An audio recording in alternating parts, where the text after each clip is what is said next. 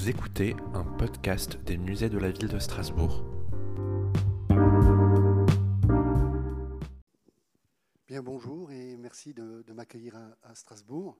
Merci au musée de Strasbourg, merci à, Isabelle Bull d'avoir euh, tout organisé de façon impeccable et euh, merci également euh, aux collègues qui m'accueillent et à Madame la conservatrice qui, qui est commissaire de cette belle exposition que j'ai déjà vue à, à Visil au, musée de la Révolution euh, française.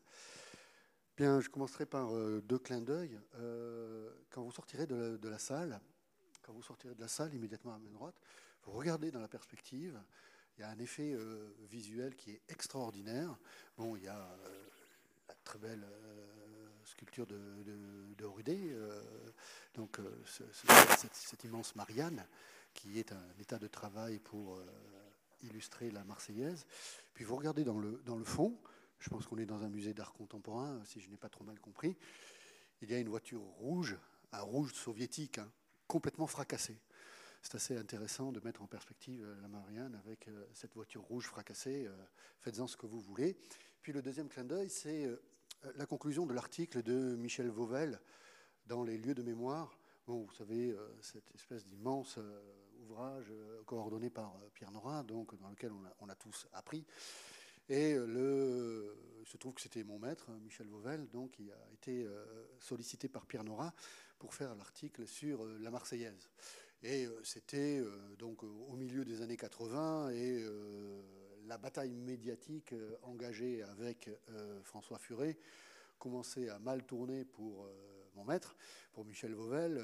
et donc le vent de l'histoire critique euh, soufflait euh, plus fort, si je puis dire, que euh, le vent d'une histoire progressiste. Et la, conclusion de l'article, si vous le reprenez, donc il doit être dans tous les bons CDI, évidemment, ou dans toutes vos bibliothèques, bien sûr. La conclusion de l'article est assez pessimiste. Michel Vauvel termine en disant que, bon, d'après lui, la Marseillaise devrait avoir un futur limité constatait qu'on on enseignait mal la révolution dans les lycées, il constatait qu'on enseignait peu, et il se demandait euh, ce qu'allait devenir euh, cette euh, Marseillaise. Bon, à la sortie d'un week-end où l'opium du peuple, c'est-à-dire le sport télévisuel, a fonctionné à plein tout ce week-end, je pense qu'on a entendu plus d'une Marseillaise. Alors, on pourrait bien sûr s'interroger hein, sur le sens de ces Marseillaises sportives, mais enfin, à mon avis, elles sont très intéressantes d'ailleurs. Elles font partie de notre histoire contemporaine. La façon dont on les chante, la façon dont on insiste sur le visage des Français qui ont évidemment une origine euh, qui n'est pas celle du Cantal ou de la Bretagne, pour voir s'ils connaissent bien les paroles. Tout ça, ce sont des petits signes, des petits indices qui sont toujours euh, intéressants à noter sur euh, le passage ou la grille interprétative que l'on fait passer à euh, toutes les personnes qui doivent ou qui sont supposées bien chanter euh, la, euh, la Marseillaise. Alors, c'est un petit peu de cela aussi que je vais parler, mais dans un contexte très particulier aujourd'hui, dans le temps qui m'est imparti. je vais non pas du tout faire une histoire de la Marseillaise, je pense que vous la connaissez tous, on est à Strasbourg, donc je ne vous ferai pas cette offense-là. Euh, je pense que vous allez en entendre parler peut-être en 2022, puisque ce sera l'anniversaire, donc aussi, euh, donc après, puisqu'elle a été euh, écrite et rédigée et composée en 1792. donc plutôt que vous raconter l'histoire de la Marseillaise, je vais essayer de parler de la contextualisation des, des, mots qui dérangent en ce moment, et qui dérangent encore plus en ce moment par rapport aux questions que l'on se pose sur couleur, race et mixité qui sont euh, la question du sang impur. Voilà, c'est ce qui m'intéresse de vous présenter ou de réfléchir avec vous euh, aujourd'hui. Donc, c'est ni un cours, ni une conférence, c'est plutôt une, réflexion euh, en cours que je mène, puisque je travaille, bon, peut-être le savez-vous, je travaille sur les limites de l'humanité et de l'animalité entre 18e siècle et 19e siècle, ce qui m'a amené à travailler euh, sur ce que j'ai appelé, entre guillemets, les infracitoyens, c'est-à-dire ceux qui sont citoyens mais qui sont des citoyens sans droit, euh, qui peuvent être euh, les femmes, les domestiques, les faillis, les fous, les noirs également, les enfants. Et évidemment, je me, suis posé, non pas parce que je suis un citoyen du XXIe siècle, mais parce que certains se la sont posés pendant la Révolution, la question du droit des animaux également. Et en même temps, la façon dont on traitait certains humains comme des animaux, comme des bêtes. Donc, évidemment, toutes les questions qui regardent la race, l'espèce, le sang, la couleur, m'intéressent tout particulièrement. Et bien évidemment, dans cette perspective-là, la question euh, ces fameuses paroles, le sang impur, qui reviennent de façon plus ou moins régulière dans certaines polémiques, dans certaines interrogations, euh, voire dans certaines volontés de réécrire la Marseillaise, euh, ont retenu mon attention et j'aimerais partager avec vous quelques réflexions. Donc, c'est d'une certaine façon de, ça dont on va parler. Donc, le, le refrain aux armes citoyens, formez vos bataillons, marchons, marchons, qu'un sang impur abreuve nos sillons. Donc c'est ce sang impur donc, qui, euh, qui m'interroge, et bien sûr, euh, de quel sang impur euh, parle-t-on? Et à qui appartient ce sang impur? Voilà. Donc ça m'intéresse parce que généralement dans les critiques qui sont apportées à ce sang impur, ce sont des critiques qui sont euh, ce que j'appellerais des critiques, euh, des, crypto, des critiques euh, crypto-catholiques en termes entre guillemets. ça veut dire que depuis, depuis longtemps, depuis la Révolution, la Marseillaise est, est, réputée un chant très violent, un chant voire de cannibale. Je l'ai vu dans des écrits de contre-révolutionnaires, un chant sanguinaire, donc on parle de sang. Et désormais dans une gauche euh, sensible au politiquement euh, correct. Euh, les mots font parfois un petit peu tiquer parce qu'on se dit mais le sang impur, ça fait penser à des théories racialistes puis racistes du 19e voire du 20e siècle. Puis ça fait penser aussi au sang de l'étranger. Donc en fait, c'est un, un, chant qui était peut-être patriotique, qui est devenu le chant national, hymne national, donc le 26 Messidor de, de l'an 3. Et puis c'est devenu un chant nationaliste. Et puis, euh, donc, euh, la République, où euh, ceux qui étaient censés défendre les valeurs de la République l'ont un petit peu laissé, laissé dériver vers d'autres espaces politiques. Donc, je me suis posé cette question-là, et puis j'ai regardé le texte, comme tout à chacun, comme, on fait pour, pour, pour, pour préparer un cours. Alors, euh, c'est un petit peu. Euh, donc, j'ai essayé de, voir des les, référents, les mots qui pouvaient être euh, attachés à des états biosociologiques, ce que j'appelle des biosociologies de la mise en statut des, des êtres humains, c'est-à-dire des formes de déterminants liés à la naissance qui peuvent vous assigner une place dans une société, ou bien un statut social qui vous est infligé ou que vous subissez qui peut vous assigner, une place, ou bien un, bio-statut, une biosociologie, c'est-à-dire non seulement la, naissance, mais en plus votre position sociale qui vous euh, détermine euh, dans euh, une hiérarchie sociale. Donc j'ai repéré en rouge ces deux termes-là, horde d'esclaves et antique esclavage.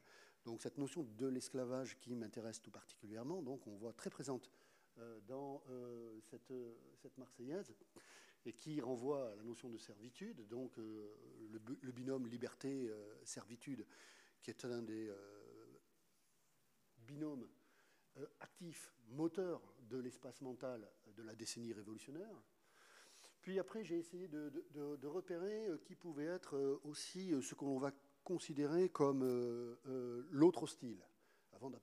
Avant de parler d'étrangers et d'ennemis, on va considérer comme un autre euh, hostile. Dans ces autres hostiles, donc euh, ici on a les rois conjurés, on a les ignobles euh, entraves, et puis c'est quand même aussi un champ à l'intérieur duquel le nous fonctionne. Et s'il y a un nous, il y a un E, hein, EX. Donc il y a aussi une autre dichotomie très forte qui fonctionne sur le nous et le nous, sur le nous et le E. Et on, le retrouve à d'autres moments, euh, bien sûr, de la, Marseillaise. Donc là, le mot étranger est intégré, donc euh, les euh, cohortes étrangères, les cohortes étrangères. On voit aussi ce que je n'ai pas souligné, mais parce que j'y reviendrai donc avec tyran.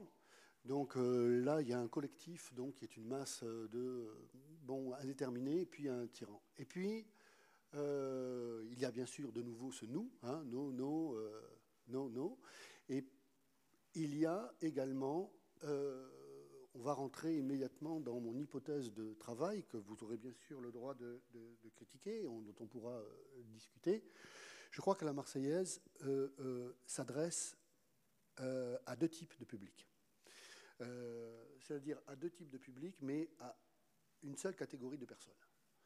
La Marseillaise, c'est une histoire pour des Français, c'est-à-dire c'est une chanson française pour des Français je ne vous refais pas le béaba du métier, euh, la contextualisation, euh, la peur, la déclaration de la guerre, puis la patrie en danger, puis euh, donc un enthousiasme collectif. tout cela a été très bien dit par de très grands historiens, Georges Lefebvre, Albert Soboul, Michel Vauvel, entre autres. Mais quand je dis que c'est une chanson française, pour des Français, c'est qu'il y a deux types de Français, manifestement. Il y a euh, les patriotes et puis il y a les traîtres à la patrie. Pour moi, la Marseillaise, ça fonctionne comme ça, c'est-à-dire que euh, dans ce champ de guerre où on a besoin de toutes les forces de la nation pour résister justement aux cohortes étrangères menées par les rois conjurés qui sont des tyrans, euh, le problème est l'invisibilité ou l'invisibilité pour nous, mais pas du tout pour les contemporains, d'une troisième catégorie de personnes qui sont les traîtres à la patrie. Les immigrés, les nobles, les soldats, les Français qui vont combattre d'autres Français, c'est-à-dire qui trahissent leur pays et qui se comportent comme des Judas politiques. Je vous rappelle quand même que euh, le aristocrate, hein, une des euh, insultes les plus euh, utilisées depuis 1789, c'est l'anagramme de Iscariote. Hein. C'est l'anagramme d'Iscariote, donc on joue beaucoup de ça dans les caricatures révolutionnaires, bien sûr, aristocrate et Judas Iscariote. Donc on a ce problème de la trahison. Et euh, on est toujours trahi que par quelqu'un de très proche. évidemment, on n'est pas trahi par un ennemi. L'ennemi, il a sa place et il combat. Mais le traître est quelque chose d'insupportable euh, dans un processus révolutionnaire. D'où, bien sûr, la phobie du complot. Hein. Dans la révolution, on ne parle que de complot, on a peur. Les contre-révolutionnaires ont peur, les révolutionnaires ont peur. Euh, au bout de 35 ans d'études sur la Révolution française, j'abandonne quelques euh, raisonnements rationnels et euh, je me dirige vers d'autres raisonnements un peu plus irrationnels qui intègrent beaucoup la peur. Ce sont des gens qui ont peur. Hein, et donc, peut-être les, temps que l'on vive me, rendent plus sensible à ces formes d'irrationalité de peur, mais enfin en même temps qui sont des, formes sociales d'expression de, l'émotion importantes. Alors, je le vois au travers de termes les phalanges mercenaires. Euh, le mot phalange mercenaire renvoie bien sûr aux, formes, de, euh, formes, de, recrutement des armées euh, en Autriche, en Prusse, en Angleterre, dans le Piémont, en Espagne. Donc, ils font que les soldats sont payés, mais également donc des émigrés, l'armée des émigrés, qui est financée par les rois étrangers, les rois étrangers.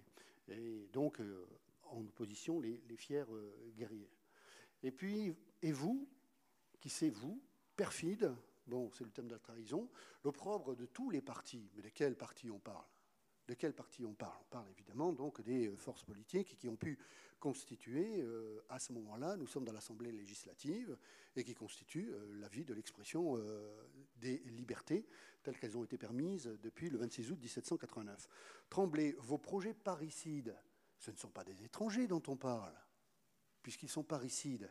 Donc ce sont des frères, ce sont des gens de la fratrie qui veulent tuer le père. Ce ne sont pas du tout des étrangers si on est parricide. Ça veut dire qu'on veut tuer son père. Et donc les projets parricides qui vont enfin recevoir leur prix.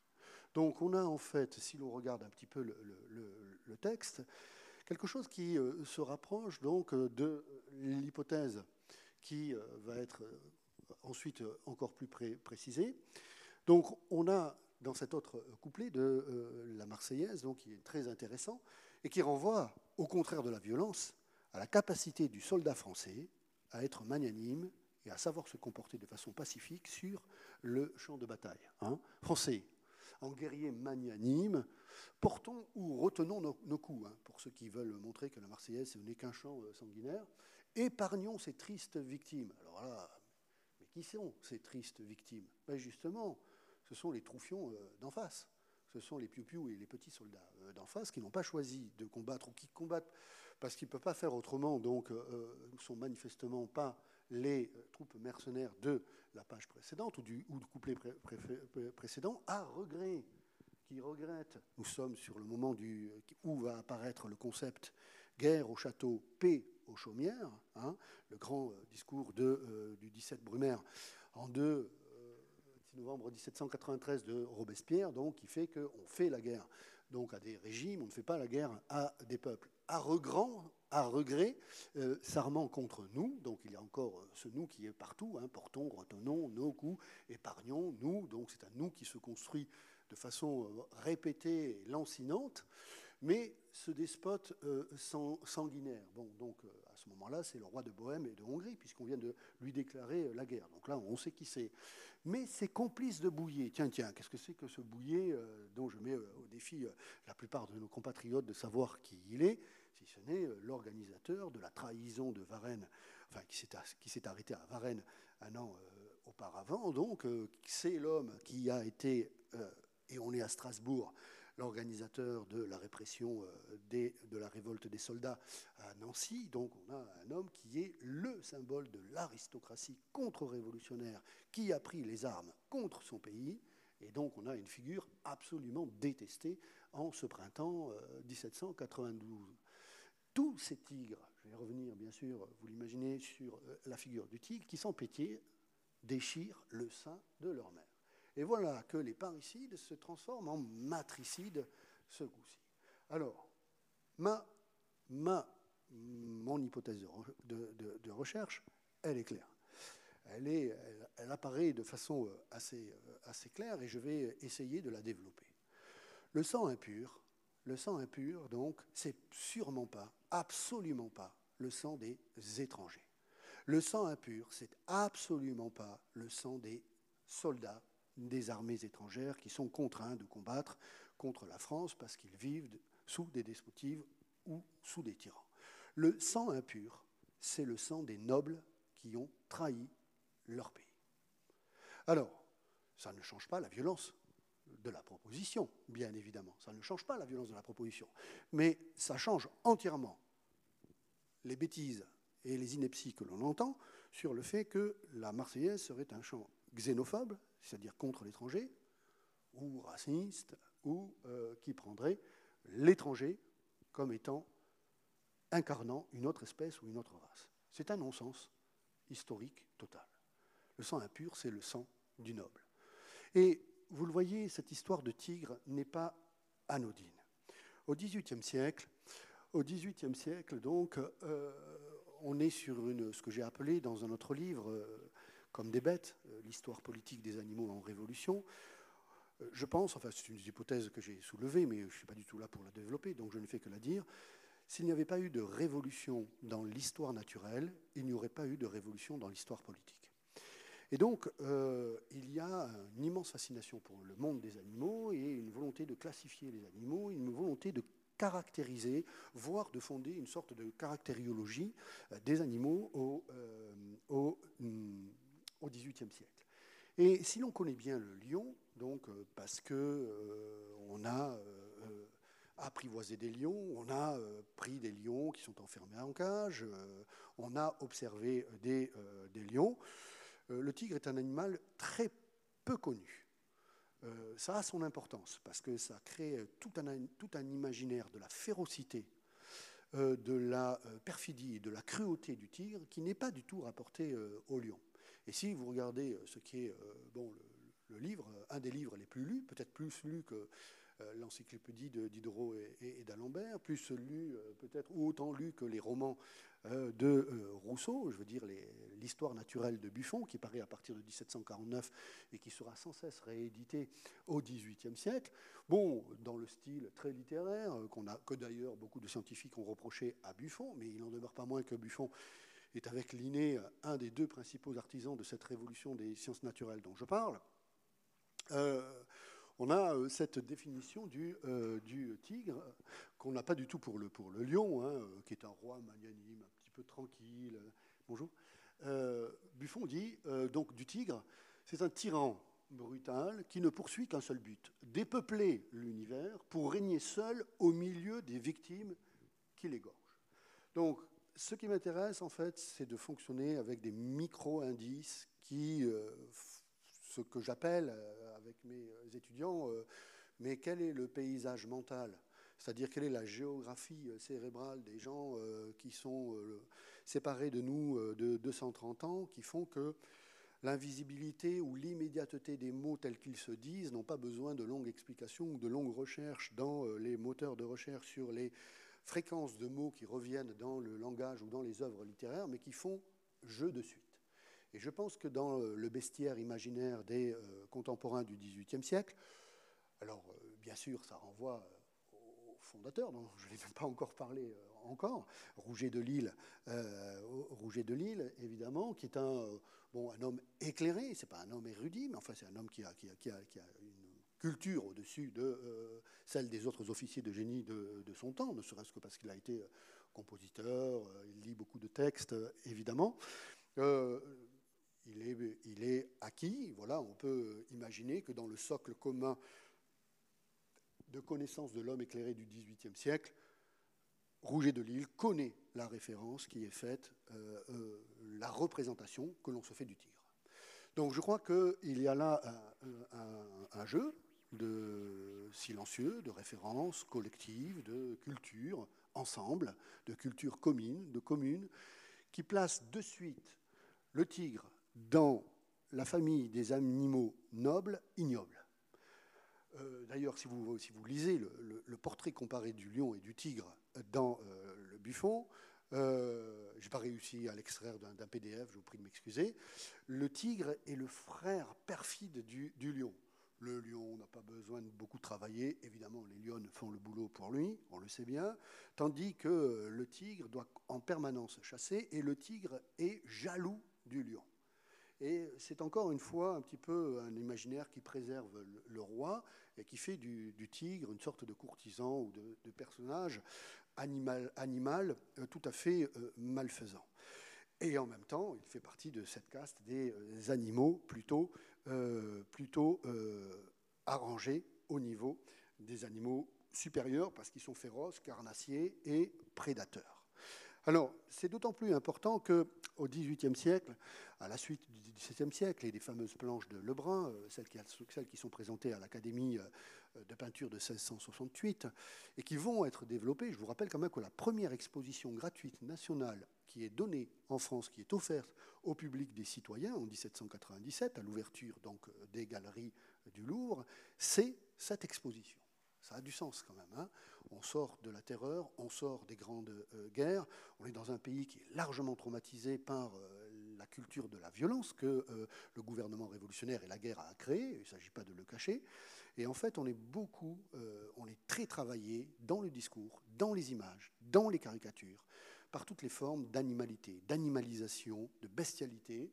Et cette première exposition reprend les estampes, puis après euh, l'atelier de calcographie euh, du, euh, du Louvre va les remettre en valeur, qui sont une très vieille tradition depuis l'Antiquité, hein, depuis Ésope, cette très vieille tradition donc d'animaliser les hommes ou d'anthropomorphiser les animaux, et qui va plus loin, puisque Lavater, le Suisse, vient de faire paraître donc son traité de physiognomonie en 1795, dans laquelle il se propose de dire qui vous êtes en observant votre visage. Et vous connaissez les 26 euh, stades de la déformation de euh, la statue la plus belle grecque, qui va de cette statue jusqu'au euh, profil de la grenouille antécédent, une sorte de fantasme euh, imaginaire de l'évolution ou de la dévolution ou de l'involution. On va y revenir. C'est tout à fait important par rapport au sang impur, mais qui permet de comprendre euh, là aussi donc quelque chose se passe dans euh, l'histoire des espèces, dans l'histoire donc d'une forme à défaut d'interspécité, d'un passage du monde animal au monde humain et de visages qui seraient représentatifs de qualité. Alors évidemment, hein, euh, on préférerait peut-être plus ressembler à un lion ou à un aigle. Et le petit général de la campagne d'Italie de 1796, croyez-moi, il a vu ces images-là et il va en jouer hein, de son nez pointu, de son nez fin et de sa représentation en tant que général aigle, évidemment. Il l'écrit lui-même.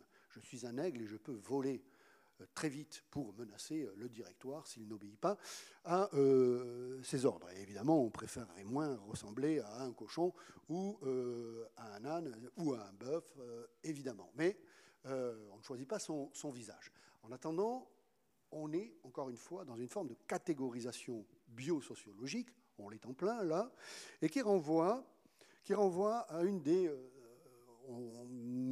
peut-être vous semble-t-il qu'on est loin de la Marseillaise, à mon avis, on, est au cœur de la Marseillaise, qui renvoie à ces formes aussi de classification qui commencent à apparaître au XVIIIe siècle, c'est celle de Ligné euh, en 1755, qui euh,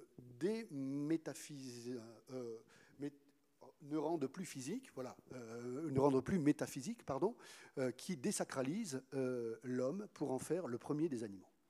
La révolution euh, de sciences naturelles du XVIIIe siècle, c'est celle-là. Euh, ce qui caractérise l'homme n'est pas l'Esprit Saint, n'est pas l'étincelle divine, mais c'est qu'il est le premier des animaux. C'est qu'il est le premier des animaux et il est intelligent. Donc euh, c'est tout le défi d'expliquer cette intelligence animale de l'homme. Vous le voyez, pour Linné, on est encore sur une croyance d'un homme qui peut être un homme des bois, un homme marin, en attendant qui domine les mammifères. Hein, et on a là, donc, euh, immédiatement sous l'homme, euh, ce singe.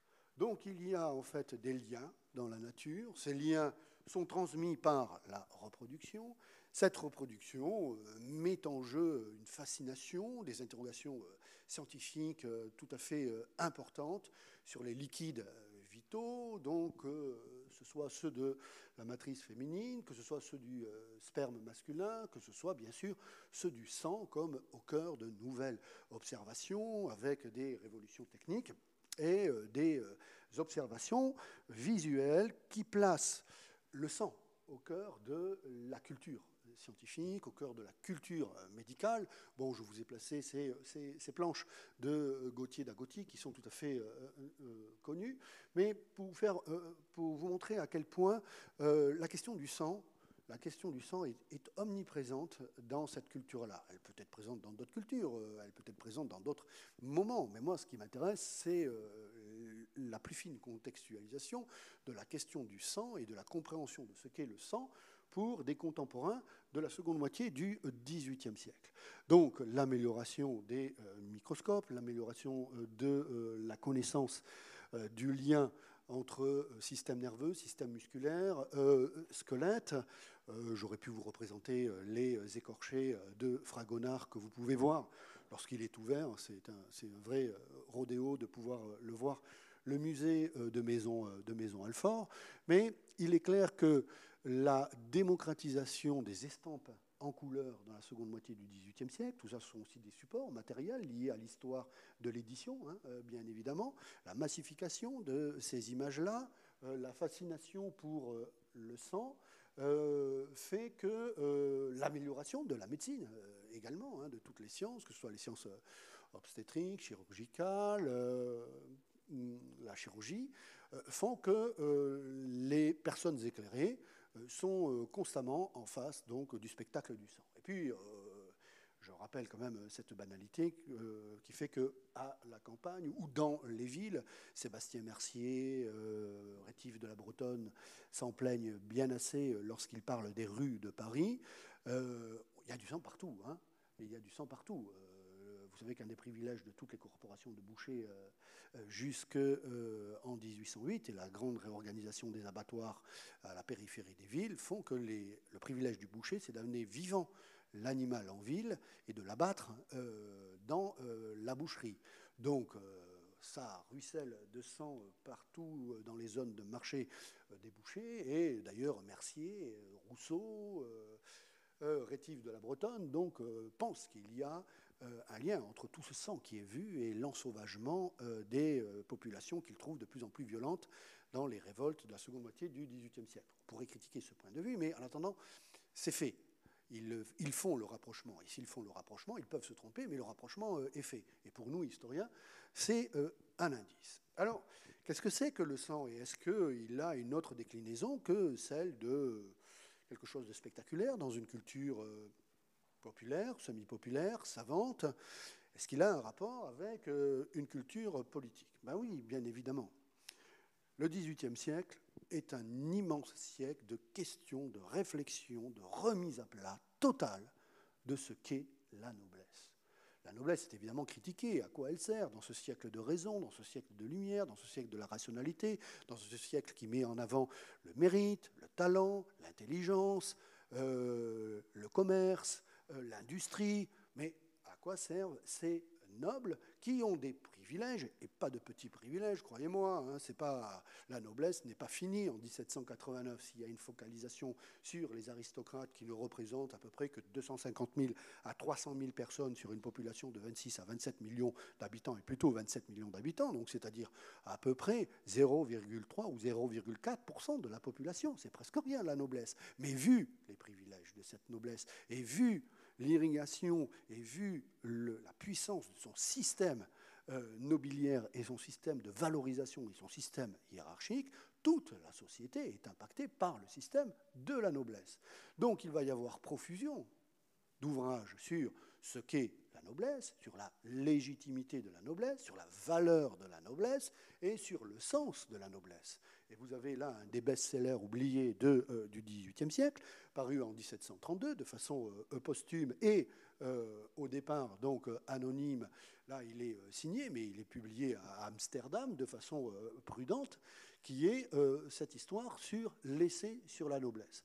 Dans cet essai, très rapidement, vous le connaissez sûrement, deux idées sont soutenues. Un, c'est la noblesse, donc c'est la noblesse franque et germaine qui a constitué le socle de la féodalité, donc un, âge d'or pour cette noblesse-là, et seule la dérive du pouvoir du roi qui était élu en champ de Mars ou en champ de Mai euh, auparavant, avec l'accaparement par une famille royale du pouvoir, a créé le pire de ce qui peut exister dans les systèmes politiques, la monarchie absolue.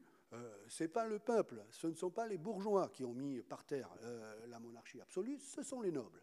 Les nobles sont de virulents critiques de, ce système-là qui, vous le, vous le, savez, donc les bride, les euh, opprime, et dans lequel ils voient une dérive perverse d'une collégialité, d'une collégialité nobiliaire qui a été donc trompée à partir de Philippe le Bel, euh, qui a empiré avec euh, évidemment Louis XI, ne parlons pas de Henri IV, Louis XIV, qui sont de véritables monstres. Quant à Louis XV et Louis XVI, ils continuent un héritage, bien qu'ils n'en aient pas les euh, capacités ni intellectuelles ni morales.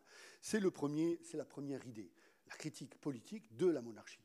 Mais la deuxième idée, pour critiquer politiquement la il faut proposer quelque chose de positif. Qu'est-ce que c'est cette positivité? Ben, C'est le gouvernement, euh, bien sûr, qu'avait tenté euh, le duc d'Orléans pendant la Régence, la polysynodie, c'est-à-dire une sorte de collégialité de euh, la noblesse, qui regarde évidemment vers la Chambre des Lords anglaise, dans son, expression la plus évidente, depuis la glorieuse révolution de 1689, il y a un modèle alternatif, une chambre aristocratique qui serait la Chambre des Lords. Et qu'est-ce qui fait qu'on rentre dans la chambre des Lords? Bah, c'est qu'on est noble. Qu'est-ce qui fait qu'on est noble? C'est qu'on a un arbre généalogique. Si on a un arbre généalogique, c'est qu'on est de bon sang. On est de bon sang. Et bon sang ne saurait mentir. Bon sang ne saurait mentir. On est au XVIIIe siècle sur une redécouverte donc des arbres généalogiques, sur une euh, qualité de ce que l'on pourrait euh, évidemment donc euh, prétendre comme étant euh, tout à fait important. C'est une idée qui apparaît déjà à la fin du XVIIe siècle. Donc vous voyez ce texte de Larocque. Ce serait chose ridicule de soutenir que cette profession des arts mécaniques et, la noblesse peuvent subsister en un même sujet. Ce serait dire que la lumière et les ténèbres, la vertu et le vice et toutes les contraintes du monde peuvent compatir ensemble. Car la noblesse étant un ornement de la vertu et de l'honneur, quelle correspondance pourrait-elle avoir avec des métiers où il ne se reconnaît rien que de vil et d'abject? Donc vous voyez, il n'y a pas une c'est un raisonnement qui est malin, hein, c'est-à-dire qui est subtil, qui, a son intelligence. Il ne s'agit pas de dire dans un premier temps que la naissance est vile, mais que la fonction rend vile. C'est-à-dire que le fait de pratiquer des métiers de main, des métiers euh, manuels, des métiers qui sont autres que celui de la noblesse, c'est-à-dire verser son sang pour défendre le roi, donc la noblesse a des privilèges, mais parce qu'elle paie l'impôt du sang. Hein elle paie l'impôt du sang. on se retrouve de nouveau hein, dans cette métaphore ultra prégnante euh, du sang, dans ce monde euh, des valeurs du XVIIIe euh, siècle, qui fait que la répétition des États sur plusieurs générations fait qu'on se transmet ses qualités de vertu, de, euh, qualités de vertu, d'ornement, d'honneur, évidemment, qui constituent la noblesse. Alors vous pourriez me dire, oui, mais on est en 1678, quel rapport avec euh, la fin du XVIIIe siècle? Ben, Voilà le rapport avec la fin du XVIIIe siècle. Euh, voyez d'Argenson, dans ses considérations, pardon, j'ai mis le S plus loin, sur le gouvernement ancien et présent de la France en 84, écrit ceci, on présumera toujours dans un État que les nobles d'extraction sont nés, avec des sentiments distingués de courage et de vertu, que l'exemple de leurs ancêtres, pardon, j'ai oublié le leur prêche continuellement la gloire de les imiter et l'horreur de dégénérer. Voilà, le, terme est là, on est dans un petit texte d'une richesse tout à fait remarquable. Les hommes, les nobles, sont nés avec des sentiments distingués de courage et de vertu, donc la naissance donne courage et vertu. Hein. et en même temps, l'exemple de leur ancêtre, c'est un homme des Lumières, comprend qu'on ne peut pas simplement défendre la naissance comme la seule forme de reproduction de qualité, leur amène à euh, imiter la gloire et l'horreur de dégénérer. Alors ça, c'est un petit mot, mais qui est tout à fait essentiel.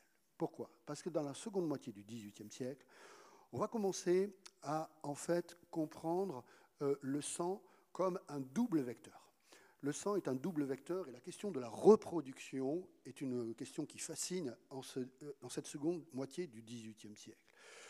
Pourquoi? Eh Bien Parce que justement, les textes de euh, Buffon et de Linné, et les textes de tous les naturalistes, hein, euh, les sciences naturelles sont la science de pointe dans la seconde moitié du XVIIIe siècle, bah, perçoivent complètement le fait que, perçoivent de façon tout à fait évidente, le fait que bah, la question du sang, ce n'est pas simplement un fantasme nobiliaire ou une vieillerie ou quelque chose de suranné, c'est quelque chose de tout à fait essentiel du point de vue scientifique, mais également du point de vue économique, du point de vue économique et du point de vue politique. Qui a une bonne population, donc euh, peut euh, être euh, puissant, qui a du bon sang peut être évidemment donc aussi de qualité. Alors pourquoi c'est important? Ben, Tout simplement parce que le, le, discours contraire est tout à fait évident. Et Buffon, donc, pense que les race primitive ne cesse de s'altérer. Mais altérer dans le mot, dans le vocabulaire de Buffon, ne veut pas dire, ne veut pas dire euh, une descente ou un aspect péjoratif. Ça veut dire un changement. Un changement. Mais en même temps, un des problèmes les plus importants de l'économie du XVIIIe siècle, qui est une économie, euh, on va dire, euh, agro-pastorale, c'est évidemment la compétition terrible économique qui se joue au niveau européen entre les agricultures et les élevages européens. Et dans, cette histoire-là, euh, cette petite chanson de la Marseillaise nous amène à la mondialité, pour reprendre le terme français de la globalisation, à la mondialité de l'hyper-concurrence que se livrent la France et l'Angleterre au XVIIIe siècle pour l'hégémonie mondiale. Oui, la question du sang impur nous ramène à ce qu'est justement la mondialisation du XVIIIe siècle.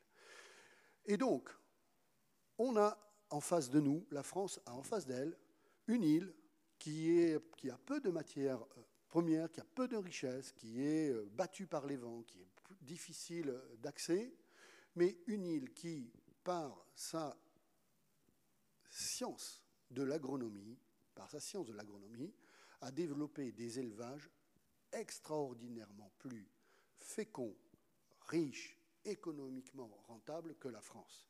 Élevage de moutons, élevage de bœufs, John Bull, l'homme au steak énorme, et surtout élevage de chevaux.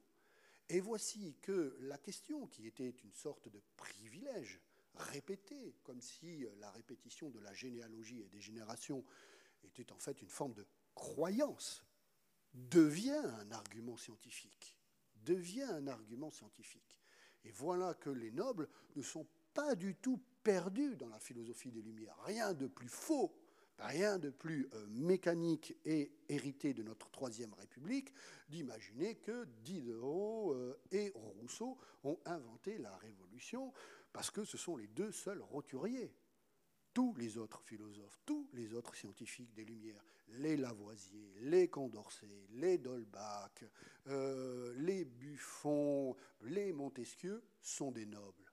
Donc la noblesse n'était pas du tout opposée à la philosophie des Lumières et d'une, et surtout, les nobles ont participé au mouvement scientifique des Lumières. Ça allait dans leur sens.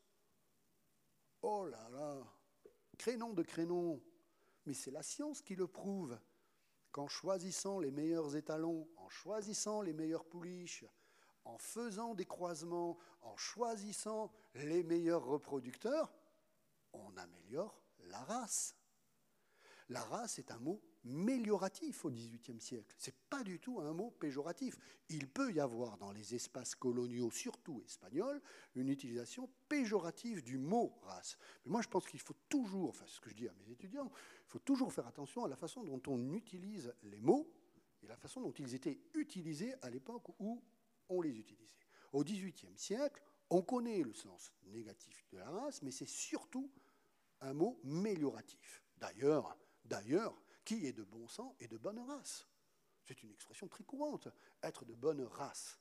Et on va avoir au XVIIIe siècle, mais la, traduction, la traduction de cette amélioration du sang pur, ben, l'image même du sang pur, pardon de ce mauvais jeu de mots, c'est le pur sang. C'est le cheval pur sang dans tous les milieux euh, éclairés, les, milieux vétérinaires. On commence à créer euh, deux écoles de, vétérinaires à Lyon et à Maison-Alfort. La science vétérinaire, donc, s'améliore. La science de l'élevage, la science des loisirs. Bah, l'anglomanie qui saisit les élites de la seconde moitié du XVIIIe siècle en, France, assez fascinante, parce que c'est entre détestation et adoration de l'Angleterre. On a un petit peu perdu cette, image-là, oh, un petit peu comme on le fait avec le premier pays du monde, les États-Unis. Euh, c'est un phénomène assez, assez typique le loisir par excellence qui est importé d'Angleterre, c'est la course de chevaux. The race, the race horse. Et the race veut dire aussi bien la compétition, win the race, on gagne la compétition, que the race horse, évidemment, la race aussi des chevaux. Donc on a aussi, avec cette race horse, donc cette course de chevaux, qui ne peut être gagné que par le meilleur des, chevaux qui a été sélectionné et qui est un pur sang, une sorte de confirmation d'une inégalité sociale qui confirme, qui conforte la société ternaire de l'Ancien Régime. Le modèle nobiliaire n'est pas du tout à bout en 1789. Il n'est pas du tout ringard. Le monde de l'animalité, le monde de la science semble confirmer le fait que le sang doit être purifié. Et voilà donc euh, deux livres qui m'ont beaucoup euh, aidé pour, euh, bien sûr, préparer cela et réfléchir sur cet élément-là.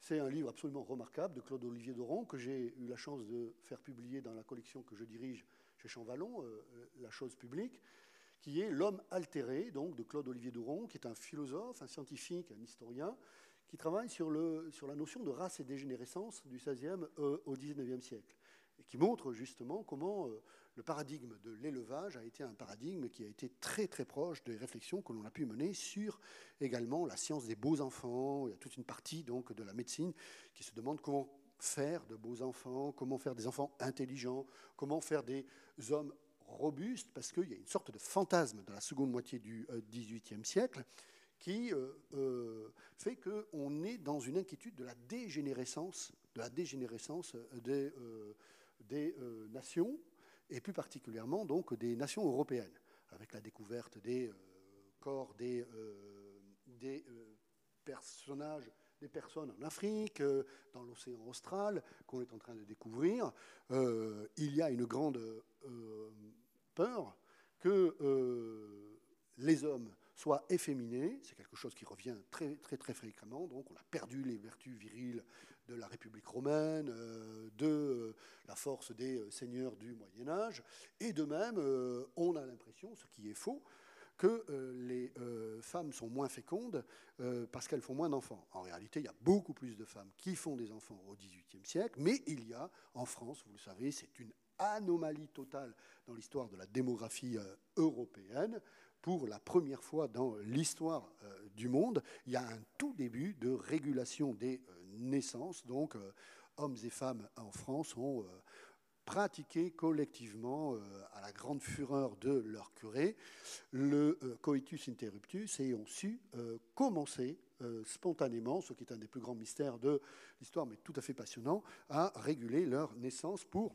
tout simplement protéger euh, les femmes euh, d'accouchements qui étaient souvent très euh, dangereux. Donc on a en fait ces questions sur, on pense que la race se dégénère, et à côté de cela, il y a toute une réflexion du côté de la noblesse sur cette question du sang qui a fait écrire cette très belle thèse en 1973 à André de Vivet, un collègue belge, sur le sang épuré. Et c'est d'autant plus important pour la noblesse, donc il y a un grand débat sur à quoi va servir cette noblesse. là, je vous ai donc retrouvé l'image de des deux livres qui vont faire une polémique terrible après euh, la guerre de Sept ans, 1756-1763, sur mais à quoi doit servir la noblesse? Alors d'un côté, on a l'abbé Coyer, bon, qui n'est pas plus abbé que vous et moi, hein, euh, mais enfin c'est un abbé d'Ancien Régime, qui lui défend l'idée d'une noblesse commerçante. La noblesse doit servir, doit être utile. On se moque de la naissance, c'est la noblesse, on l'acquiert par ses talents, et euh, le talent dans ce XVIIIe siècle qui découvre la mondialité, c'est le commerce. Donc euh, on est déjà sur un monde très libéral, hein, un monde capitaliste euh, qui a intégré toutes euh, les formes de modernité dans lesquelles nous vivons, compagnie, action, spéculation, mondialisation des marchés, entrepôts de part et d'autre du, monde. Et de l'autre côté, une noblesse avec le chevalier d'Arc qui défend donc cette idée de la noblesse militaire, c'est-à-dire l'idée que la noblesse ne doit s'occuper que de batailles et que de guerres et que d'impôts euh, du sang et que la noblesse ne peut pas être celle du mérite, mais qu'elle doit être, donc c'est-à-dire elle ne peut pas être construite sur le modèle de la gentry anglaise, mais qu'elle doit être construite sur le modèle du sang qui a encore sa valeur au XVIIIe euh, siècle. Alors on n'est pas étonné dans ce cas, on n'est pas étonné dans ce cas donc que euh, la Révolution va jouer sur deux registres fondamentaux grâce à l'historienne Mona Ozouf, on sait désormais que le mot le plus utilisé euh, en 1789, le mot politique le plus utilisé en 1789, n'est pas nation, n'est pas loi, n'est pas citoyen, n'est pas droit. Le mot le plus utilisé dans les discours politiques, c'est le mot régénération. 1789 doit régénérer la nation. Qu'est-ce que ça veut ça veut dire que 1789 est, pensé, voulu, acté, organisé comme une immense renaissance, une sorte de parthénogénèse nationale. C'est-à-dire on, on s'enfante soi-même. La nation, dans un effort surhumain, va se donner naissance à elle-même. Pourquoi? Parce que le vieux monde est corrompu. C'est un de ces libertin d'Ancien Régime, c'est assez génial. Mirabeau, qui s'y connaît euh, en corruption de tout type, morale, physique, euh, j'en passe et des meilleurs, qui va inventer quelques semaines après le mois de juillet 89 cette euh, expression géniale, Ancien Régime. Quelque chose de vieux, d'ancien, de suranné a été dépassé, sans inventer l'expression Nouveau Régime, hein, d'ailleurs. Mais cet Ancien Régime renvoie à quelque chose qui serait l'image de la dégénérescence. J'ai fait une petite sélection que je vous laisse commenter euh, silencieusement sur les corps dégénérés, sur des mœurs dégénérées, sur l'animalisation, sur l'archi-tigresse, ah pardon, l'archiduchesse, on dit l'archi-tigresse, euh, donc d'Autriche, donc euh, relié à un autre animal qui porte les cornes du cocu, évidemment, qui est le roi Louis XVI, dans une espèce de hydre que les révolutionnaires adorent représenter. Bref, alors que la noblesse a prétendu, a voulu, a construit un système qui faisait qu'elle dominait, non seulement parce qu'elle avait des qualités, mais parce qu'elle avait en son sang, donc biologiquement, organiquement, un bon sang, un sang pur, elle elle est ici critiquée comme étant un corps dégénéré, comme étant une représentation d'un corps dégénéré. Parce que si la noblesse a construit tout cela, c'était bien sûr dans le mépris de la roture. C'était que ceux qui n'avaient pas le sang pur ne méritaient pas de commander, ne méritaient pas d'être officiers. Et ce n'est pas simplement un discours. L'édit de Ségur en 1781, huit ans avant la Révolution, hein, c'est la veille, l'édit de Ségur en 1781 interdit à tout officier qui n'a pas ces quatre quartiers de noblesse, ça veut dire qu'il ne peut pas prouver que ses quatre grands-parents sont nés nobles, ça veut dire qu'ils sont issus eux-mêmes de nobles, donc c'est-à-dire jusqu'à leurs arrière-grands-parents nobles, ne peuvent devenir officiers du roi. Donc pas, ça n'a pas de petites conséquences, ces histoires de sang. Hein. L'édit de Ségur pose l'impératif biologique de la preuve des quatre quartiers de noblesse. Donc ça veut dire très concrètement que qui pas, ne fait pas partie de la noblesse est impur, a du sang impur. Et ça veut dire que 99% de la population française est considérée comme d'extraction impure. Donc on va avoir un formidable, formidable discours, une sémiologie visuelle, une sémiologie de mots, une sémiologie de chansons qui va travailler en sens inverse ce que Michel Vauvel appelait la révolution culturelle de la Révolution française, peut-être euh, plus aussi importante que la révolution politique, la révolution institutionnelle, et qui va transformer, révolutionner, retourner, inverser le système de valeurs. C'est ça une révolution pour dire, mais non, c'est vous qui êtes corrompus, c'est vous qui avez du mauvais sens, c'est vous qui êtes des dégénérés, c'est vous qui êtes dans cette figure de cette corruption du corps, des mœurs, des esprits. C'est nous qui incarnons la la régénération des corps, la régénération des corps sains, simples, vertueux, calmes, des corps donc qui peuvent être ceux des citoyennes participant à la vie politique, dans ce club, cette image de Lussueur, cette aquarelle de Lussueur extraordinaire, ceux des citoyennes qui deviennent des combattantes de la liberté, ceux de la représentation euh, antique, à l'antique, donc de l'Hercule euh, gaulois, qui doit représenter dans ce corps régénéré, dans ce corps saint, dans ce corps aux euh, dimensions classiques.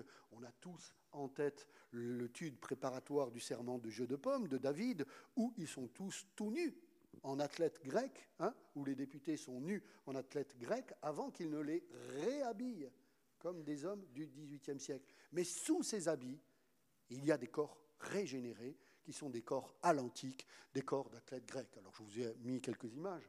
Je passe un peu plus rapidement sur cette volonté de représenter le corps citoyen, que ce soit le corps de la citoyenne ou du citoyen, comme un corps sain, comme un corps bien proportionné, comme un corps qui est beau, et qui peut être soit une représentation métaphorique à l'antique, qui peut être soit un corps justement, qui renvoie à partir de 1792 à cette reconquête de la force physique qui est aussi une force morale, de la régénération. Et vous le voyez, donc j'ai appelé ça une nouvelle nation aux armes citoyens, parce que tous ont des armes. Ça fait référence au couplet des enfants dans la Marseillaise, le septième et dernier ajouté. Ça fait référence, bien sûr, aux soldats armés. Le citoyen est un homme euh, armé. Et bien sûr, ça fait référence à ce rêve à peine esquissé, mais qui a existé quand même, le fameux bataillon des Amazones de Théroigne de Méricourt, que Théroigne demande durant, le euh, printemps 1792 comme étant un bataillon, un régiment de femmes qui devraient combattre euh, à, côté, à côté des hommes. Donc on a en fait une reconquête du privilège maximal de ce qu'était la distinction nobiliaire, c'est-à-dire le pouvoir des armes, bien évidemment. Bon, sans parler du pouvoir judiciaire, mais ça, euh, c'est un autre aspect par rapport à la question qui euh, nous intéresse. Donc on a une nation qui se régénère. Elle se régénère dans l'épreuve de la politique, dans l'exclusion également de ceux qui refusent le nouveau monde et qui ont émigré, qui sont en train de trahir, et qui se régénère en reconquérant son honneur, sa vertu, son courage, son talent, Bref, toutes les qualités qu'on lui refusait. Alors, c'est pour cela que, bon, j'en arrive à, l'image la plus euh, banale, donc on va vite euh, passer là-dessus, et que je retrouve dans, euh, dans cette Marseillaise, bon, ici très très masculine, j'ai préféré cette Marseillaise avec un auditoire plus, plus féminin, mais qui renvoie, qui renvoie finalement, ce chant de guerre, renvoie finalement à ce qu'est cette histoire de sang impur. Qu'un sang impur abreuve nos sillons renvoie également à une nouvelle forme de guerre. C'est-à-dire que la violence, la violence du chant renvoie, je crois, renvoie, je crois, donc à une nouvelle conception de la guerre. C'est-à-dire qu'on ne peut plus faire la guerre comme on le faisait auparavant. Euh, Louis XIV a perdu de nombreuses guerres. Louis XV a perdu la guerre la plus humiliante de toute l'histoire du XVIIIe siècle, la guerre de Sept Ans. Il n'est venu à l'esprit de personne qu'il n'était plus roi. La République ne peut pas perdre la guerre. Parce que si la République perd la guerre, elle n'est plus la République et c'est le retour de l'Ancien Régime. Un roi peut perdre euh, pas mal de guerres sous l'Ancien Régime. Euh, la République sait qu'elle ne peut pas perdre la guerre. Donc quand vous êtes euh, dans un duel ou dans un conflit euh, avec quelqu'un, bon, ben, soit la bataille perdue n'est pas grave, soit si vous dites il faut que je gagne, le niveau de violence s'élève un petit peu, c'est normal. Là, le niveau de violence est extrême. Le niveau de violence est extrême parce qu'il faut vaincre ou périr. Hein. il faut vaincre ou ou mourir, c'est euh, le slogan La liberté ou la mort, qui n'a pas été inventé par des euh, jacobins sans culottes sanguinaires à Paris, mais qui a été un slogan d'Américains, d'insurgents euh, américains quelques 20 ans auparavant. Donc on comprend bien évidemment que la guerre se fait contre l'ennemi, mais ça on sait faire la guerre, il y a des lois de la guerre, il y a des lois du combat, mais que celui qui a trahi n'a plus de droit. Il est hors la loi.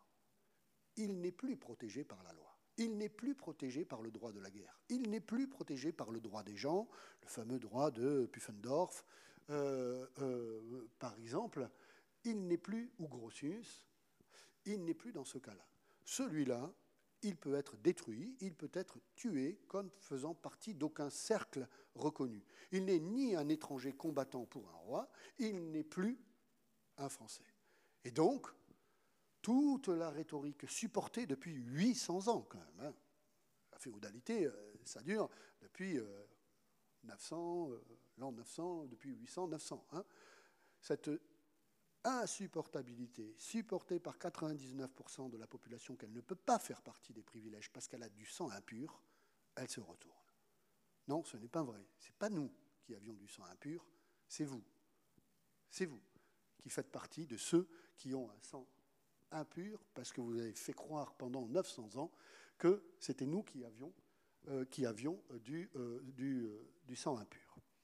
Enfin, dernière explication, et je conclurai là-dessus, dernière explication, et je conclurai là-dessus, qu'un sang impur abreuve nos sillons. Alors, je suis venu sur un sang impur, je vous ai convaincu ou je ne vous ai pas convaincu, je ne sais pas, on pourra en, en, discuter, vous pourrez me poser des questions.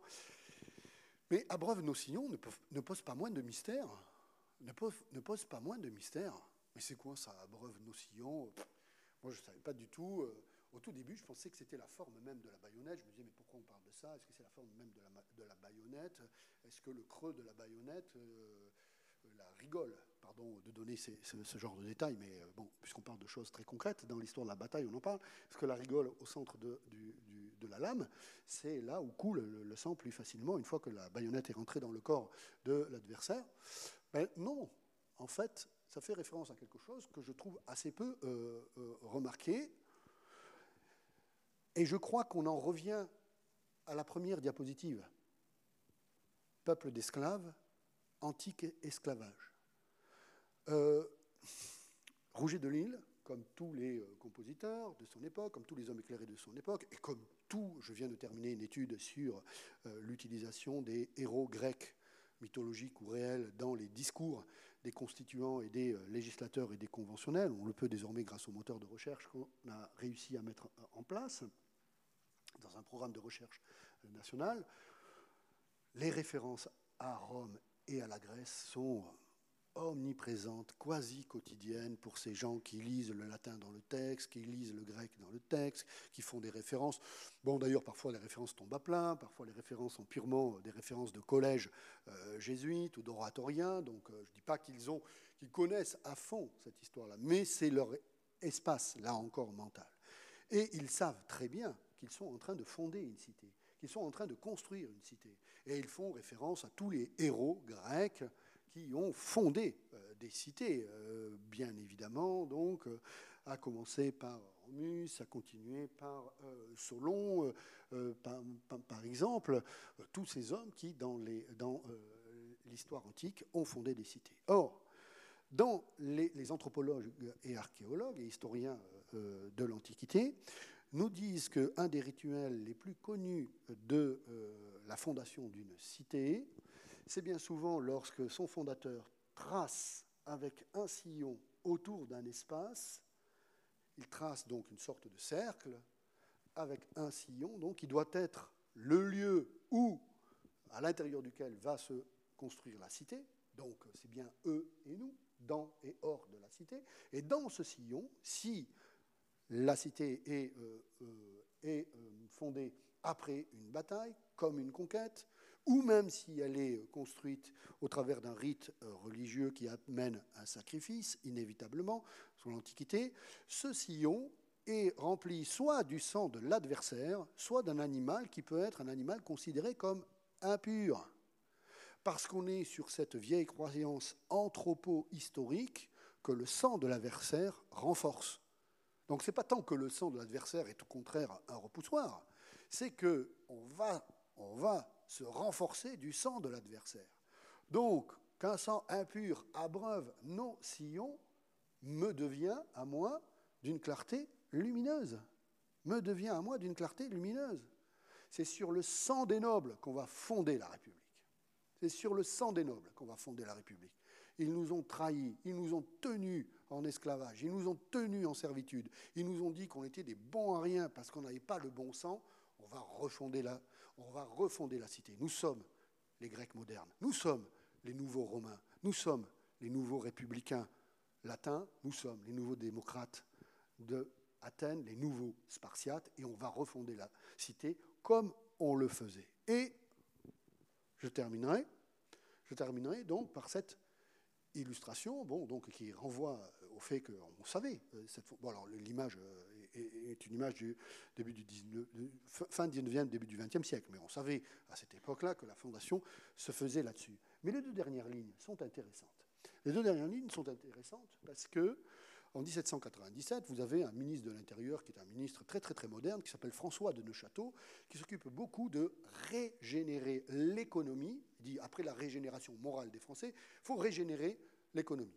Et donc il construit, il propose des concours d'industrie, euh, donc le concours du Made in France, si je puis dire, euh, le concours des bonnes choses construites en France, et le concours du meilleur agriculteur. Il refonde les sociétés d'agriculture dans chaque département, donc 83 sociétés d'agriculture, et il propose même la réécriture d'une Marseillaise des agriculteurs. Parce qu'il y a eu des réécritures hein, de Marseillaise. Et voilà ce qu'il y a dans, dans un des couplets de cette Marseillaise.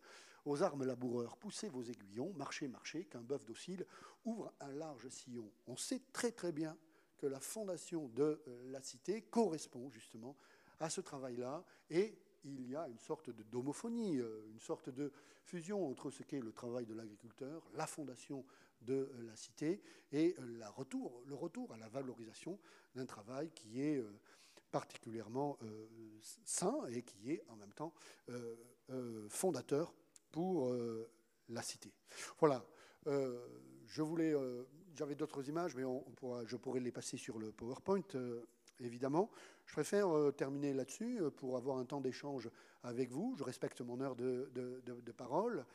Voilà, j'espère que je ne suis pas allé trop trop vite, mais je suis ouvert à toutes les questions, bien évidemment, si vous voulez m'en poser ou m'interroger sur quoi que ce soit d'autre sur la Révolution. Voilà, et merci de m'avoir écouté.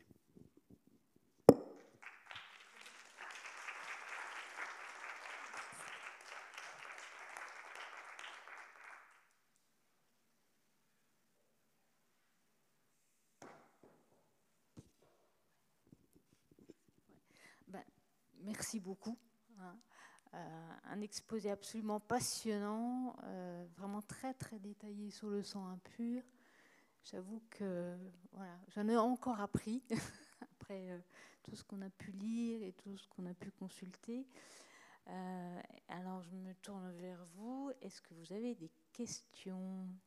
J'avoue que c'était très très dense. Hein. Vous avez un début de parole absolument phénoménal. Mais je pense qu'il voilà, y a beaucoup de choses à dire. C'est vrai qu'on a pris le parti euh, ce matin de s'interroger uniquement en fait sur euh, cette problématique du son impur. C'est vraiment quelque chose moi qui m'a vraiment passionné euh, quand on a préparé l'exposition. Vous verrez dans, dans l'expo, on a fait une table tactile. c'est quelque chose qui avait été, qui nous a paru vraiment essentiel. Expliquer en fait les paroles de la Marseillaise, sachant qu'on est dans une phraséologie en fait qui correspond pas du tout à, aujourd'hui. En fait, euh, il y a un décalage énorme. Et euh, pour les élèves, euh, donc du collège, même du primaire et des, lycées, ça nous paraissait vraiment important en fait d'expliquer ces paroles de la Marseillaise. Voilà, donc c'est pour ça, vraiment, c'était ma très grande motivation. Pourquoi je voulais absolument inviter Pierre Serna pour nous parler de ça. Euh, voilà. Donc, est-ce que vous avez des questions Après, ça pourra peut-être venir aussi euh, petit à petit dans la matinée, sachant que voilà, vous allez venir avec nous, je pense, visiter l'exposition. Donc, voilà. Donc, non? Vous avez trop parlé de choses. Ça va hmm. Bon, ça viendra peut-être après. Hein. Euh...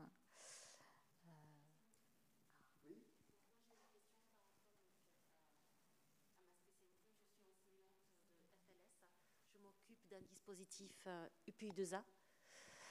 Euh, pour, euh, Pardon, je ne connais pas du tout ces acronymes, donc il faut m'expliquer. je, m'occupe d'une unité pédagogique pour élèves allophones arrivants. Et donc, euh, j'enseigne donc avec le projet donc, de vivre ensemble sous le même drapeau. Donc, j'enseigne à mes élèves les valeurs de la France. L'une des valeurs majeures, donc, c'est la Marseillaise. Et donc, j'essaye de leur inculquer, en fait, les valeurs de la France à travers donc, la Marseillaise. Euh, c'est un chant de guerre, certes, mais moi je le vois en fait comme un chant donc de rassemblement. Donc je, tire vers moi la, couverture, je ne le vois pas en tant que tel. Moi, votre en fait euh, présentation, je me suis perdue. Je n'ai pas su comment en fait euh, la présenter à mes élèves. Mhm. Voilà. Donc pour vous, c'est pour, pour des élèves allophones, qu'est-ce que je pourrais leur proposer par rapport à ce que vous nous avez en fait présenté? Oui, ben, je pense que c'est ce sur quoi j'ai insisté. Enfin bon, moi, c'était, euh, je voulais vraiment, euh, enfin, j'ai essayé. Après, je, verrai bien si, euh, c'est à vous de me dire si c'était efficace ou pas. J'ai essayé de, désarmer cette histoire de racisme dans la Marseillaise.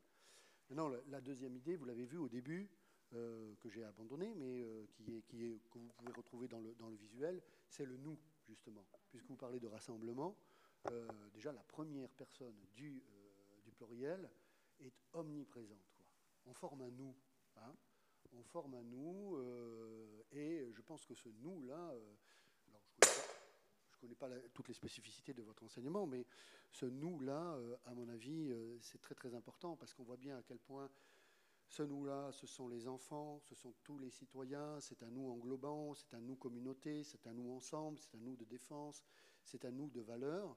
Et là, je pense que tout ce qui est euh, nous, nos, euh, tout ce qui fait euh, les, identifiants, les, personnes, les personnes, j'emploie ce terme haïtien, donc asexuées, les personnes qui constituent la communauté sont présentes à ce moment-là, quoi, à ce moment d'union. Voilà, c'est un, un, moment d'union. Et c'est pour ça que c'est pour ça que c'est intéressant, c'est surtout très intéressant, ce que j'ai essayé de montrer, c'est que euh, euh, en soi, l'étranger n'est pas défini comme ennemi. Et il y a une subtilité dans la Marseillaise qui fait que d'un côté, il y a un nous. Mais après, il y a beaucoup d'autres personnes. Ce n'est pas parce qu'on est nous qu'on rejette les autres. Dans les autres, euh, ben, il y a des différences. Le nous implique une unité positive, mais ne rejette nullement la différence. Et la preuve, c'est évidemment la distinction chez ceux qui sont étrangers, des tyrans, des phalanges de mercenaires, des despotes, des traîtres perfides et des soldats qui sont euh, eux-mêmes. Bon, j'arrive pas à retrouver le. Est-ce que quelqu'un peut m'aider pour retrouver le, PowerPoint, s'il vous plaît? Et euh, les soldats qui ont été, malgré eux, hein, à regret, engagés pour lutter contre d'autres soldats. Donc, euh, cette idée de la fraternisation potentielle avec les autres soldats est déjà complètement dans, la Marseillaise. Donc, c'est un nous inclusif, mais sûrement pas exclusif. Ah, évidemment, il exclut les nobles. Mais ce sont eux qui se sont exclus, ce sont eux qui ont trahi, ce sont eux qui n'ont pas voulu de ce modèle-là. Donc euh, c'est en fait une, infime minorité, mais qui est néfaste et négative. Ça, ben, c'est clair, il y a des gens qui peuvent être entre nous. Hein. Ce n'est pas une forme de paranoïa euh, de dire ben, il y a des gens qui peuvent être des ennemis. Mais ce n'est pas les ennemis. Il n'y a aucune généralité sur euh, les ennemis. Donc euh, je pense que ce sont deux pistes qui peuvent être éventuellement euh, approfondies sur l'étude simple du texte. Comment sont désignés les autres dans la Marseillaise Comment sont désignés les autres dans la Marseillaise Et c'est qui nous? Je pense que c'est une étude de texte. On peut commencer par là. Je pense qu'il y a même le contexte aussi, puisque le, champ a été dédié au maréchal Leclerc.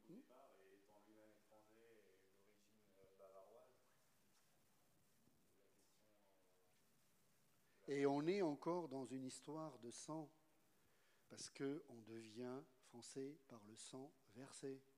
On est encore dans... Et lui, justement, on se fiche de savoir s'il est euh, noble, aristocrate ou n'importe quoi. Il a versé du sang pour nous, il est avec nous. C'est aussi une histoire de sang versé, encore et toujours. Oui Moi, je me pose la question de la réception du texte à l'époque.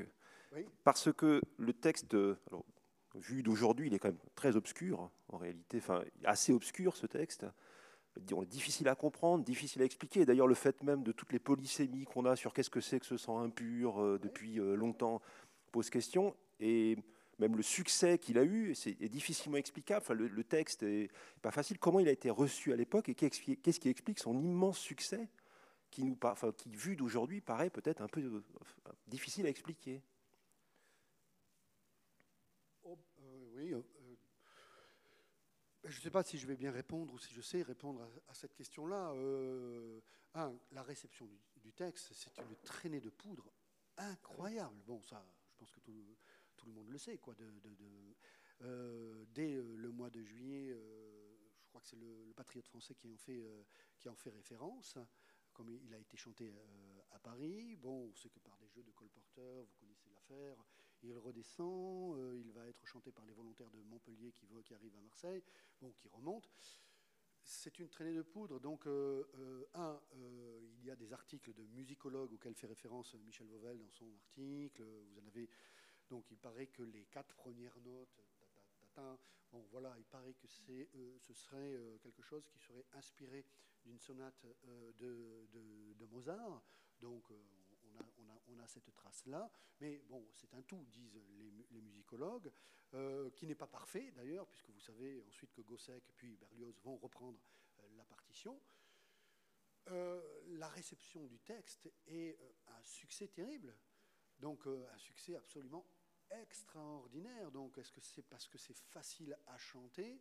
Bon, d'ailleurs, je ne sais pas si on chante les six couplets. Hein, euh, puis le, septième. Euh, on chante quelques couplets, hein, on chante quelques couplets. Mais, un, elle est chantée spontanément. Et euh, en termes d'étonnement, je ne sais pas si c'est si étonnant que ça pour, pour, pour, pour des publics. Enfin, on est, on est, habitué quand même à connaître des tubes mondiaux, non?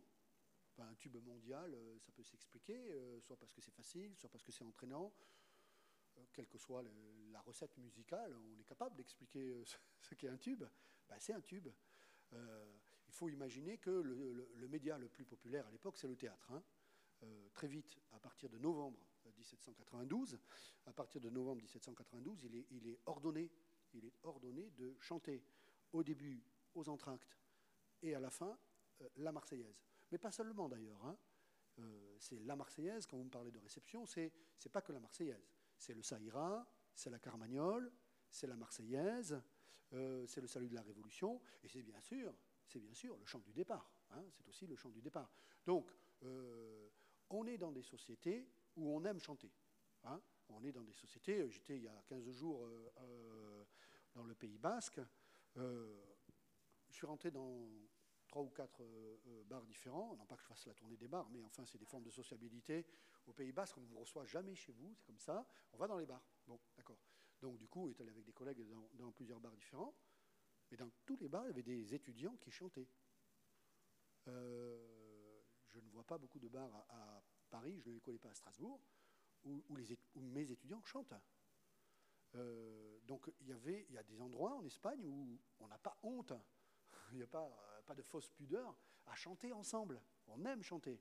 Donc, vous imaginez, il y a 230 ans, donc euh, ça chante partout. Ça chante partout.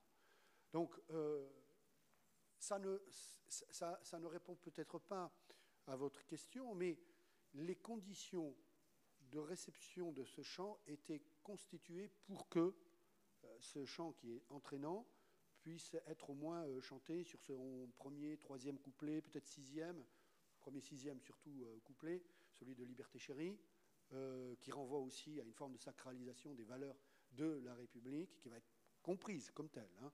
Euh, Liberté chérie, donc, qui renvoie à, la réception de ce champ-là, bien évidemment. Mais comme tout phénomène social, il est construit. Je ne sais pas si parmi les collègues ici, est-ce que beaucoup d'entre vous connaissent la chanson Le réveil du peuple? Est-ce que vous avez entendu, pas entendu parler du réveil du peuple? Bon, pure manipulation d'une historiographie républicaine. En 1795, en l'an 3, on a le réveil du peuple, qui est une chanson contre-révolutionnaire, mais qui va être un tube, mais phénoménal, un tube phénoménal. Et tous les anti-révolutionnaires, tous les contre-révolutionnaires vont connaître le réveil du peuple, à tel point que la Convention thermidorienne doit faire passer deux arrêtés, deux décrets pour interdire que le réveil du peuple soit demandé à être chanté dans les pièces de théâtre, soit interdit à être chanté dans la rue. Donc ce n'est pas que la Marseillaise. La Marseillaise est en compétition, est en concurrence avec d'autres chansons, et notamment des chansons contre-révolutionnaires qu'on a effacées de notre mémoire. Moi, je le vois partout dans la presse radicale de gauche que, je connais bien, c'est un, de mes sujets de prédilection euh, pendant la décennie révolutionnaire. Les journalistes sont furieux, fulminent, insultent le réveil du peuple. Mais c'est la preuve que, c'est une bonne chanson et qui prend aussi dans les milieux euh, populaires. Et puis, vous avez dans les 3000 chansons qui ont été répertoriées, il y a un répertoire hein, qui a été fait des, chansons révolutionnaires, dans les 3000 chansons euh, révolutionnaires qui ont été faites, il y a 500 chansons sur l'air de la Marseillaise. Parce que vous savez, on a quelques matrices de chant, hein, on a quelques et puis euh, généralement, je le vois très souvent dans les, archives que je, consulte, on a entre parenthèses sur l'air 2. Hein. Ça peut être d'ailleurs des airs anciens, hein, d'ancien régime. Ça peut être beaucoup d'airs d'ancien régime qu'on a remis au goût du jour. 500, sur les 3000 chansons révolutionnaires, 500 sont sur l'air de la Marseillaise. Donc ça veut dire que ce n'est pas que la Marseillaise, c'est la, mélodie aussi de la Marseillaise qui a été euh, aussi euh, utilisée, intégrée et quasi est devenue, est devenue comme le dit Mitchell, l'anthropologue des images, que veulent les images et que font les images indépendamment de notre volonté dans nos cerveaux, ben là, que font les, les, mélodies, que font les mélodies, que font les chants dans nos cerveaux, indépendamment de, de, ce que l'on veut consciemment. Quoi la Marseillaise est ancrée à ce moment-là dans, les, dans, les, esprits, comme d'autres chants, comme d'autres chants. Et puis, c'est une question intéressante sur la perception. Je pense qu'on ne se rend pas compte de la massification démocratique qu'a été le fait guerrier dans la Révolution française. C'est-à-dire que moi, je n'ai pas peur de dire que la Marseillaise est un chant de guerre, pour continuer à vous répondre, mais vous m'écoutez plus. Euh, je n'ai pas peur de dire ça parce qu'en en fait, on est citoyen avant d'être soldat. Nous, on a toujours peur des armes, heureusement. Enfin, on n'est pas aux États-Unis, être suprême, merci. Donc, on n'est pas euh, armé parce qu'on est euh, citoyen. Euh, ce qui pourrait être la logique d'une bonne citoyenneté. On n'est pas citoyen parce qu'on est aux États-Unis, on est citoyen parce qu'on est armé. C'est le contraire dans la logique de la politique française. Quoi. C'est d'ailleurs ce qui fait que, je pense, on a peu, d'armes. Mais on est toujours citoyen avant d'être soldat. Mais on peut être soldat en étant citoyen, ça, ce n'est pas, pas, pas un problème. Donc ça veut dire qu'il y a une, la démocratisation du fait militaire pendant, à partir de 1792, où être citoyen, c'est défendre la patrie, et qu'on soit un homme ou une femme d'ailleurs. Hein, toutes les femmes qui sont engagées dans l'effort de guerre à ce moment-là, fait que ces militaires chantent partout la Marseillaise. Ils la chantent au Palais Royal, ils la chantent aux Champs-Élysées, ils la chantent dans tous les théâtres, je suppose qu'ils la chantent ici, euh, ils la chantent partout. J'en ai des traces, moi. Euh, travaille sur une, histoire au ras du sol de la ville d'Orléans. J'ai pris une petite ville, euh, une ville moyenne, pour savoir qu'est-ce que ça veut dire être en révolution, qu'est-ce que ça veut dire vivre la révolution dans une petite ville. le conseil municipal intervient dans les salles de spectacle pour la Marseillaise, dit euh, on ne fait pas une seule fête, et justement il y a beaucoup de fêtes révolutionnaires sans chanter la Marseillaise. Bref, c'est aussi un succès de répétition, hein. c'est un succès de répétition. Mais c'est un succès réel pour le coup qui n'a pas été, euh, qui a été fabriqué dans le sens où on l'a beaucoup chanté, fait chanter, fait rechanter, mais qui a été aussi euh, spontané, qui a été aussi spontané. Je ne sais pas si j'ai bien répondu ou si j'ai un peu répondu.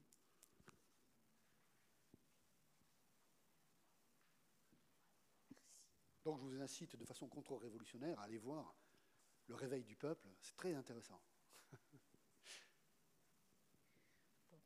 on va s'arrêter là.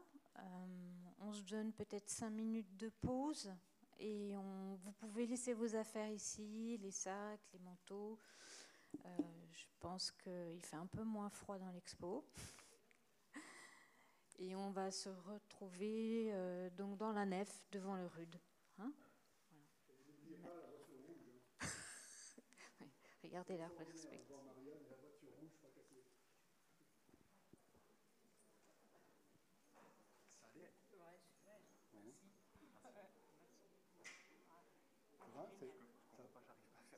Ah, c'est pas grave. Ça allait Ça allait Ah oui, très bien. Ah ouais. Non, Très intéressant. Très bien. Ah, ça y est, il a réussi à Too late. Too late, non, C'est moi qui... Non, non, c'était pour reprendre les nous, les jeux de couleurs sur les nous. Oui. Euh, ça, on peut le faire travailler. Hein, c'est, c'est, ouais. oui. Moi, j'aime bien d'ailleurs travailler de façon très simple. Mais qu'est-ce que, disent les, qu'est-ce que disent les textes mmh.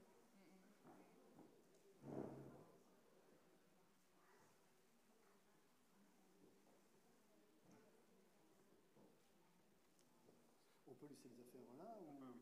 D'accord, on ne va pas faire dangereusement dépouiller. Ah d'accord. Donc il y a juste. Ah c'est pas le mardi?